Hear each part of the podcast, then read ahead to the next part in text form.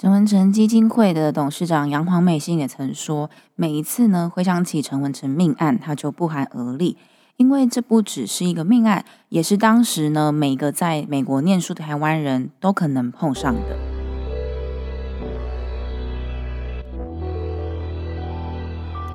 Hello，欢迎收听关起门来，我是陈星。最近中秋节，应该很多县市都禁考吧？呃，应该只有我们家那里，就是政府还开放可以烤肉。不过烧烤店的生意应该是蛮好的。那但是因为其实周遭邻居还是没有到以往那么多人烤肉，就算是可以烤的状态之下，不过大家应该还是都有吃到月饼吧？其实我这次回家，然后陪我妈去买月饼，我才意外发现，原来我都不知道我妈喜欢吃白雪饼。那突然意识到，好像从小到大。妈妈都只会买我们喜欢吃的东西给我们，而我们好像从来不会去询问他们，哎，喜欢吃什么？甚至很多人可能会是以为我们喜欢吃的就是他们喜欢的，就是自己觉得啊，蛮不应该的。但是因为真的疫情期间跟家人相处的时间就会变多也变长嘛。那大家可以好好的关心一下自己的家人。当然，如果你本来就跟家里的关系是非常好的，那当然是最棒的。但如果没有的话呢，也可以多多的跟我一样，要好好的关心一下自己的家人。好，今天的主题呢是对于转型正义，就不知道大家有没有概念，或者是说可能你有听过，但你没有特别关注。不过，我觉得会听我节目的听众朋友，应该对于这一类的议题是不会太排斥的，甚至可能是有兴趣的。不然，基本上应该听一分钟就会关掉了吧？就听我前面哈拉完，然后就关掉。那对于转型正义呢？我觉得这几年的社会风气已经好很多了，从完全不了解到渐渐有人听过，甚至呢可能知道一些事件的背景啊、转型的过程。因为每一个时期的社会风气都不同嘛，那。我个人认为，现在已经是相对开放，也相对重视的一个年代。或许你听过二二八事件、美丽岛事件，听过林宅血案，可能在课本上也看过。就我依稀记得历史课本或是公民，我忘记了，就是有提到过，但也都是轻描淡写。而且我发现教科书里面基本上跟这种政治相关或者社会运动有关的事件，都是呃轻描淡写啊，或者是放个图片。带过，而且老师也不会特别去讲这件事情。那我觉得要编制到教科书里面，可能还是需要一点时间啦。大家综合评估下来，可能效果啊各方面都也还需要考虑。只不过现阶段比较像是可能对于社运啊，对于历史有兴趣的人，或者是可能你是相关人士，你才会深入的去了解。我觉得比较像是同温层的概念，就是我们大家都同温层。那今年呢是陈文成命案的四十周年，这个命案可能不是大多人知道的，又或者可能只听过名字，可能你会觉得哦，应该就跟一般社会上看到的命案一样。那一直以来呢，政府也是统一统一口径的认为说是畏罪自杀，而所有的证据其实都指向他杀，甚至可能是一场政治谋杀。时间呢，发生在民国七十年的七月三号早上，大约四点。那开始就会有人到台大的校园去散步啊、跑步，或者是做一些运动。就大家应该都知道嘛，一些婆婆妈妈到早上的时候七早八早会去运动。那大概在早上七点半左右呢，校园的警卫就接到一通电话，说呢，在研究生图书馆的地上躺了个人。那二十分钟之后呢，警卫就在消防梯的下方发现了陈文成。啊，确定他死亡之后，就打电话请求支援嘛。而当时陈文成呢，是以一个仰卧的姿态横跨在钩子上面。那检警就成立了专案小组侦办。第一时间，台北地检署的检察官陈春南跟法医高坤玉呢，就有迅速的赶到现场做勘验。初步的发现，死者是肋肋骨折断，右肩跟腿部呢就有擦伤。死亡时间发现大概是在八到十个小时左右。所以呢，他们推测就是在前一天晚上的十点之后，而发生坠楼事件。其实陈文成的死亡前，他的行踪就会成为最大的讨论嘛。先简单的介绍一下陈文成，他是民国三十九年出生的，一路呢从建国中学念到台大，就是高材生。那在六十四年的时候呢，前往美国安娜堡密西根大学攻读硕士跟博士。毕业之后呢，他马上进入了匹兹堡的卡内基梅隆大学统计系任教，就是一个前途充满潜力、聪明果果敢，呃，反正就是人生蛮胜利的一一个人。那在七十年的五月二十号呢，他就带着他的老婆跟小孩回到台湾探亲。入境的时候，他其实马上就在机场申办出境证。但因为迟迟没有获准，本来预计七月一号返美的他呢，只好将日期延到七月三号。但因为出境证一直没有着落嘛，所以陈文成多次的向境管局询问说：“哎，到底什么时候可以下来？”但始终呢没有得到一个具体的回复。然后六月三十号中午回家的时候，陈文成曾经告知他的家人说：“哎，我今天早上有遭到警总人员约谈，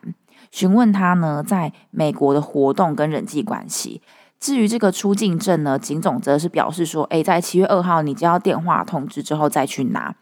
但是呢，就在七月二号的早上八点半左右，从台大球场呢回到家的陈文成，遭到了三位警总人员以约谈的名义带走。当时的年代，大家可想而知，警总甚至是比检察机关、法院都还要大，因为就是一个呃军法处置的一个年代。所以呢，家人们也都是非常震惊跟担心的。那案发之后呢，警总对于陈文成被带走的行踪，他的说法是这样：他说，约谈的地点呢是在博爱路的警总保安处二楼贵宾室，过程呢只有录音没有录影。约谈一直从早上的九点到下午五点告一个段落。谈话的过程当中呢，也有备餐啊、休息。那晚餐之后呢，他们有继续完成剩下的约录呃约谈笔录。最后呢，是由陈文成逐页过目，然后每一页都有亲笔的签名。那警总就说明，就是他强调说，在谈话过程当中有暗示说会允允准这个陈文成在预定的时间返美，而且因为他具有这个归国学人的身份，而有特殊礼遇，就是在晚上九点半左右呢，还有派员就是护送他回家，一直陪他走到住家二楼门口。而且呢，将他护送的回家过程当中呢，也有五名目击证人在场。那解剖呢，是在七月三号当天下午的四点完成的。他们是说陈文成呢是死于高处坠落。那一直到深夜呢，警总才召开了记者会，高调的宣布说陈文成呢疑似畏罪自杀的消息。但无论是法医啊，或者是警总的说法，其实都让家属很难以置信。因为在当天下午呢，家属才被通知可以去看陈文成的遗体。呃，陈文成的妻子呢，在看完遗体之后，她也说过，她说她很清楚知道她的丈夫是不可能自杀的，而且这个尸体呢，看起来就根本不是自杀的样子，因为尸体呈现的状态太奇怪了。他的衬衫呢是露在长裤外面，皮带系在衬衫外面，然后肚脐上方，就是呃，跟他穿平常平常的穿着就是很不一样。而且他的双脚是没有穿袜子的状态。那如果是意外坠楼的话呢？从外观上的改变就太奇怪了嘛。因为如果你要畏罪自杀的话，也没有必要就是改变自己的穿着，而且更没有挣扎的样子。就是如果你是自己就是跳楼的话，你应该会有挣扎，因为你是有意识的嘛。而两周之后呢，专案小组侦办的结果就出炉了，认为呢并没有他杀的嫌疑。而且在十九号的时候公布陈文成的尸案侦查报告。依据勘验后的研判呢，台大的研究生图书馆东北角发现死者处的地方呢是第一现场，而且死者呢是由这个研究生图书馆的五楼太平梯平台坠落，然后擦撞到二楼的太平梯平台的外沿，那最后呢在坠地死亡。那此次的调查结果呢，对于死因呢其实也做出了。自杀可能性小跟意外死亡成分高的判断，基本上他是改改口了啦，改口认为是意外死亡的成分会比较高一点。而警方呢也踩了一个点，就是因为前面刚好提到有五个目击证人嘛，其中有一个呢是邓伟祥，声称当天晚上陈文成在深夜有去找过他，但是妻妻子就表示不可能啊，因为你长达十三个小时的问讯之后，你都到家门口了，你怎么可能连家门都不回，转身又去找别人？更何况，他表示陈文成本身是那种连打球啊地点都会打电话回去报备的人，所以更不可能说完全没有报备的情况之下就出去找朋友。但是我们从这个整个过程当中，我们唯一可以确定的就是被警总人员带走之后，他再也没有消息，就一直到他在台大校园被发现。大家可能会想说，诶，那警总到底为什么要找他约谈？约谈的内容是什么？就如同前面所提到嘛，因为民国七十年代其实是刚解严没多久，因为呃，民国六十七年解严嘛，所以大家去回想一下，感受一下那个年代，对于民主自由啊，还是很封闭的。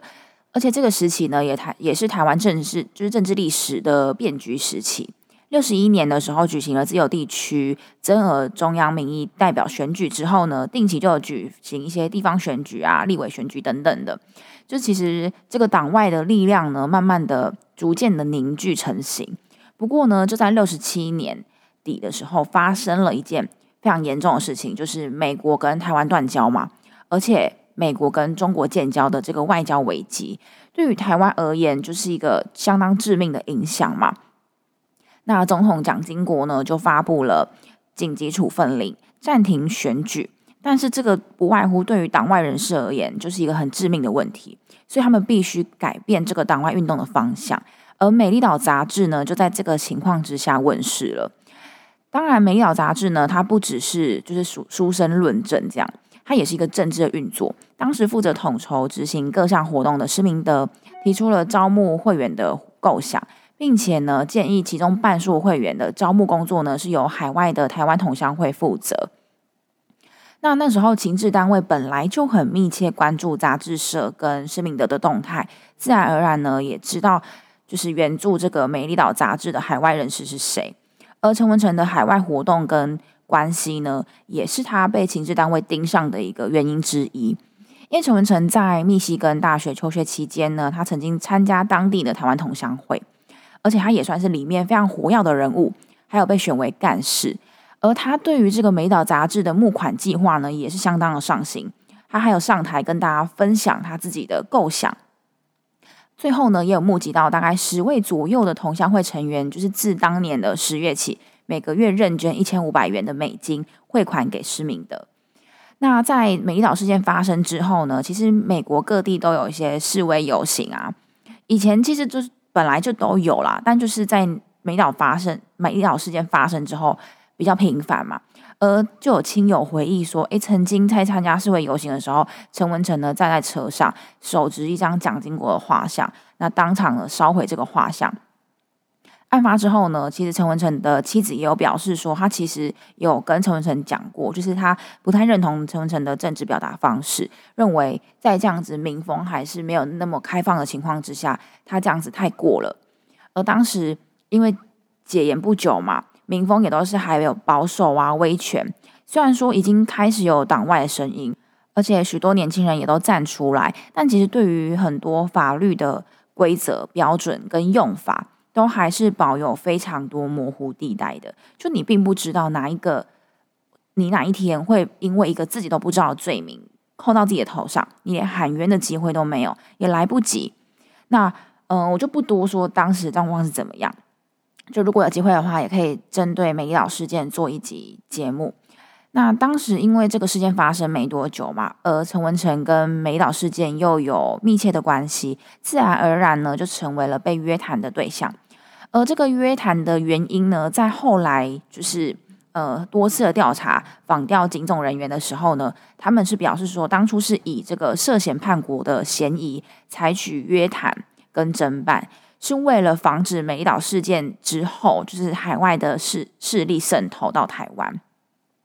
而在一份警总制作的这个治安特别措施里面，也有提到说，对于海外来台或者是经就是经常往返国内外的可疑分子，各情治单位应监督各县市所属单位，确实的就是清查掌握，必要的时候呢予以约谈跟访问，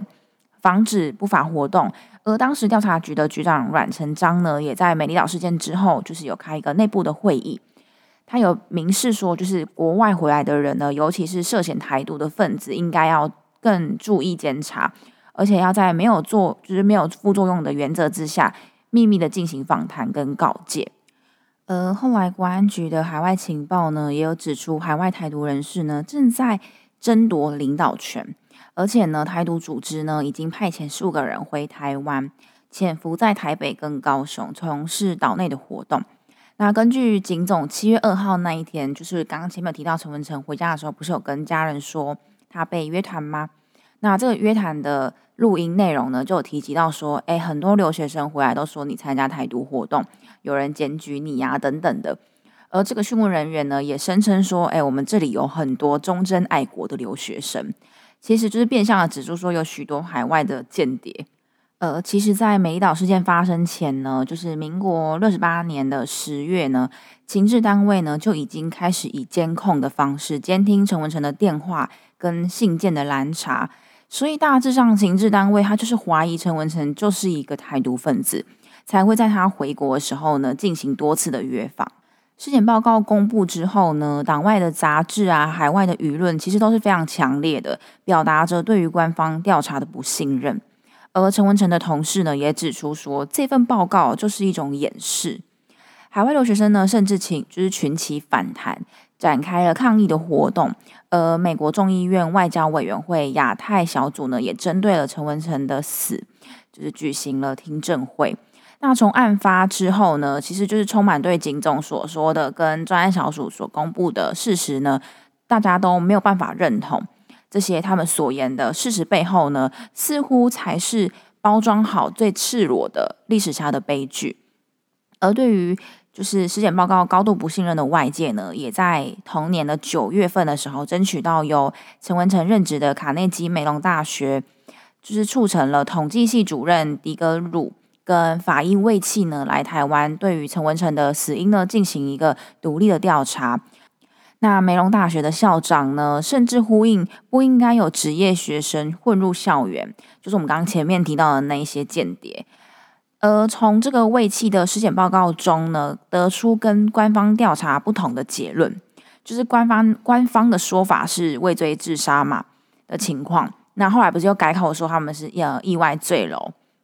而胃器呢，在尸检报告中提及，就是他检查他的手臂跟腿部的时候呢，并没有发现严重出血的证据，而且也没有骨折状况。陈文成的背部跟肋骨呢，都有受到创伤，表示呢，他全身的重量是以背部着地的，但是他并没有发现，就是他有曾经抬起手或者是弯曲膝盖来准备着地，也不曾呢眼朝地面，就是看即将要发生的这个撞击。那卫器表示说呢，在他身上没有看见因为跳楼或者是意外坠楼而导致的手部跟腿部的伤痕，他的身上的伤痕呢，更像是就是被高举的时候膝盖去碰撞到的伤痕。认为陈文成呢是死于他杀，而且更像是在一种就是无知觉的状态之下，从楼上的逃生梯往下抛的一种结果。而陈文成的血液毒性分析呢，也没有发现任何的。毒性物质跟药物，不过因为还有几个检验还没有做，那他那时候是想要带回匹兹堡去化验，可是被拒绝了，所以没有办法去检验说，哎，那有没有使用乙醚或者是麻醉剂，让他陷入一个呃没办法自主的一个状态。而陈文成的家属呢，也提出了七点的质疑。对于台大研究生图书馆，如果是第一现场的话，那么一定会留下大量的血迹嘛？可是现场并没有，就大家应该看过一些电视剧或者是一些事件，都会发现，如果是有跳楼或者是坠楼的状况，基本上一定是满地鲜血的嘛。而且呢，陈文成俯卧的这个地方呢是有玻璃碎片的，所以呢，他如果是从高处坠下的话，这些玻璃为什么没有造成一些新的，就是可能伤痕，不论是压到的痕迹或者是割到的痕迹，应该都会有嘛？那第二个呢，就是阿成的皮带为什么会系在胸口跟腹部之间？而且他为什么没有穿袜子？就是刚刚前面提到嘛，他的妻子就说这不是他生前会有的风格打扮，而且他也没有理由要自己这么做。第三个呢，是阿成的耻骨破裂了三公分。那这种伤呢，并不是跳楼三四楼会造成的，而显然是受到外力的撞击。可是呢，法医却没有针对这个部分做说明。第四个是，如果臀部先着地，那么肋骨为什么会断了十三根？那第五个是，如果是胸部着地的话呢，那么耻骨就不可能破裂嘛？就如果你是胸部着地，你肋骨断了十三根，可能合情合理，可是耻骨就不会破裂，所以它就是一个很矛盾的状态。那第六个呢是证人邓伟祥说，阿成在死前有去他家嘛，而且他是声称说他去他家的时候有喝芭乐汁、吃葡萄、煎蛋、羊火腿，可是解剖的结果呢，他的胃里面是空无一物的，显然在死前的八个小时之内他是没有吃过东西的。而警总刚前面提到是他们是在晚上九点半的时候送他回家嘛。那法医指出，他的死亡时间大概是十点之后，所以不可能在短短半小时之内就把东西都消化完。呃，最后一点呢，是命案现场为什么没有保留？就是家属在还没有认尸的时候，就草率草率的先处理掉尸体。当发生命案的时候，我们第一个时间通常会是封锁现场，保留现场。而他们到底为什么要试图的，好像要隐瞒什么，才会这么快速的处理掉现场？那在魏气离开台湾之前呢，他又在，就是他在机场有办一个记者会，记者呢就问魏气说：“哎，你同意政府所言的，就是陈文成是自杀的这个判断吗？”而魏庆则是表示说：“不，我不同意。”他表示呢：“我有强烈的证据可以指出他不是自杀，而是他杀。”那记者就问说：“哎，那你有什么依据吗？”魏庆表示说：“因为陈文成他有对陈文成遗体做解剖嘛，对于他坠落的现场有进行一个检视。”他说，两者呢都有提供，就是让他认为说跟自杀不符合的证据。第一个是他遗体被发现的时候是仰躺在钩子是钩子上面嘛，所以他的背部是朝下的。那第二个呢是他所有的伤口呢都只限局限在肋骨、胸骨跟脊椎柱。以实际的情形而言来讲，就是陈文成他不可能爬上护栏然后跳楼自杀，而在离建筑物这么近的地方，然后背部着地，并不是说跳楼的人他可能。会尽量跳远一点，而是他一定要跳脱离这个建筑物嘛，因为他就要自杀，而且已经有证据，就是陈文成他的身体是已经就是有碰到二楼的平台嘛，所以一个人不可能说他跳高跳出去之后，然后身体又再回到靠近建筑物的地方，所以这等于是不合逻辑的状态嘛。那前面也有提到，假设他是要自杀的话，应该也要合理的怀疑说会有其他就是头部、颈部、脸部、手部的伤痕嘛。而且应该会坠落在建筑物比较远的地方，而不是在离建筑物很近的这个水泥地上，是比较远一点点的草坪上。而且呢，它基本上可能会是一种严重的受伤，而不是致命伤。他也指出陈文成身上的伤呢，比较像是以某种方式导致他没办法自主，然后被抱起来越过护栏直接抛下去的一个状态。那虽然说记者有请很多位法医来判断魏妻的说法。那他们一致都认同说，这只是一种看法，而且充满臆测。不过呢，在这样子的年代背景之下，确实有很多证据是让人民没办法完全去相信政府。无论是从间谍的举报活动，或者是监听电话的行为，甚至是我没有提到的，就是情治单位表示说这个约谈不是传闻，可是情治单位又说约谈约谈的时候他是有带公函去的。因为后来就是大家有在检讨说，这这个约谈是不是合法的？那他们就说呢，所谓的约谈并不需要接受任何法律的拘束。而对于现在人民而言，我们听到这个状态、这种结果，一定会非常傻眼嘛？就是因为我们现在都是以一个法治社会的呃情况下去进行的，就你要你要对我侵害我的人权，你必须要有法律的依据，而你不能违法宪法，你不能侵害我的人权。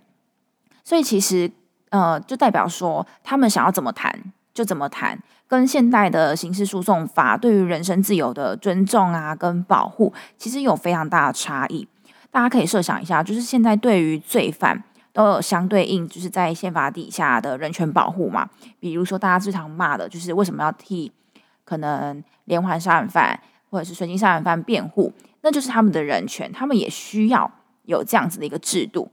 但是呢，在那个年代呢，是连一般人民都没有办法享有这样子的保护。而长达十三个小时的约谈呢，有约谈笔录，而且每一页都有陈文成亲笔的签字嘛，可见他已经是一个具有法律效果的一个传讯的笔录。但是警总呢却说，哎，这不是传闻，就是随意的跟你说，哎，我跟你约谈，然后你不能拒绝我，然后我直接限制你人身自由十三个小时，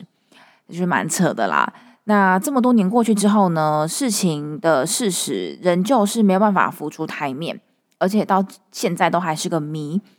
呃，陈文成基金会的董事长杨黄美信也曾说，每次回想起陈文成命案的时候，他就会不怀而栗，因为这不只是一个命案，也是当年每个在美国读书的台湾人都可能碰上的。因为他提到说，以前在开车出门的时候，就是在美国开车出门的时候，都会有特务在跟啊，开得很快，快的好像就要撞到我一样。当时他也忍不住说啊，不然我干脆去坐他们的车好，就是去坐情治单位的车，这样就不会被撞了。呃，过了就是四十年了嘛，经过了很多次很多次的调查，那也慢慢的揭开一些国家档案。其实当时蒋经国在日记上就有写说，高雄暴动是一个强烈的讯号。呃，高雄暴动呢，就是指美丽岛事件。那从此之后呢，一定多事啊。我决定国家安全工作呢，由我自己亲自加以监督，以利还利，才有利党之。甚至呢，有在其他天的日记里面有提到说“一网打尽”啊，“斩草除根”等等的字眼。许多学者呢，都认为对于蒋经国这个民主化带动者的评价呢，显然是认为该反省的啦。而至今，国民党呢也未曾对陈文成跟他的家属道歉赔偿。对于他们而言呢，其实他们只不过就是渴望民主的青年嘛。许多人可能也会认为说啊，可是，在那样子的年代背景之下，才会造就这样子的结果嘛。当然，我也不否认，因为确实有很多事件的结果都是替就是民主自由推了一把很大的力气。但是，并不可以就就此去否定他们的牺牲，而是应该要去承认、面对、道歉、赔偿等等。许多时候呢，在一个社会风气、年代背景之下，或许我们没有办法去改变很多事情，但是我们也知道，说人只要是人都一定会做出错误的决定。也因为可能历史经验的传承啊，民主进步的脚步并没有这么的快速，可是我们应该也要知道说。我们不在意做错事，而是在意做错事之后的态度是什么。尤锡坤也指出说，在一九八一到一九八四之间呢，就在戒严时期的国民党，就是被指出说用暗杀的方式来巩固政权，比如说林宅血案啊、江南江南命案，也感叹说，就是正就是转型正义虽然已经启动了，追查真相之路呢，其实还是非常的困难的。我们回过头来看，对于已经犯下的错误、已经牺牲的人民。政府应该要揭露真相，给人民一个交代。但显然的是，在二零零九年的时候，马英九在任内呢，有做了一个调查报告。他竟然还说台大是命案的第一现场，就是他并没有要面对这个错误，面对面对这个真相。而命案已经满四十年了，许多的人证啊物证，其实都因为时间的流逝，已经很难找出真相是什么。就我们也没有没有办法从很多地方没办法去考。呃，得知，因为当时的很多人不是移居，不然就是可能已经过世了。那对于当时他们是如何追求民主自由，是冒着怎么样，就是铺天盖地，然后赶尽杀绝，付出庞大的代价，才有现在的民主，可以凸显出现在的民主自由对于我们而言，其实它是真的，真的非常的珍贵的。好，那今天的分享呢，就到这边。如果你喜欢这一类的议题的话，可以订阅、分享，让更多的人知道。也欢迎留言私讯你的建议，或者是敲完你有兴趣的议题给我。那我们下一期见，拜拜。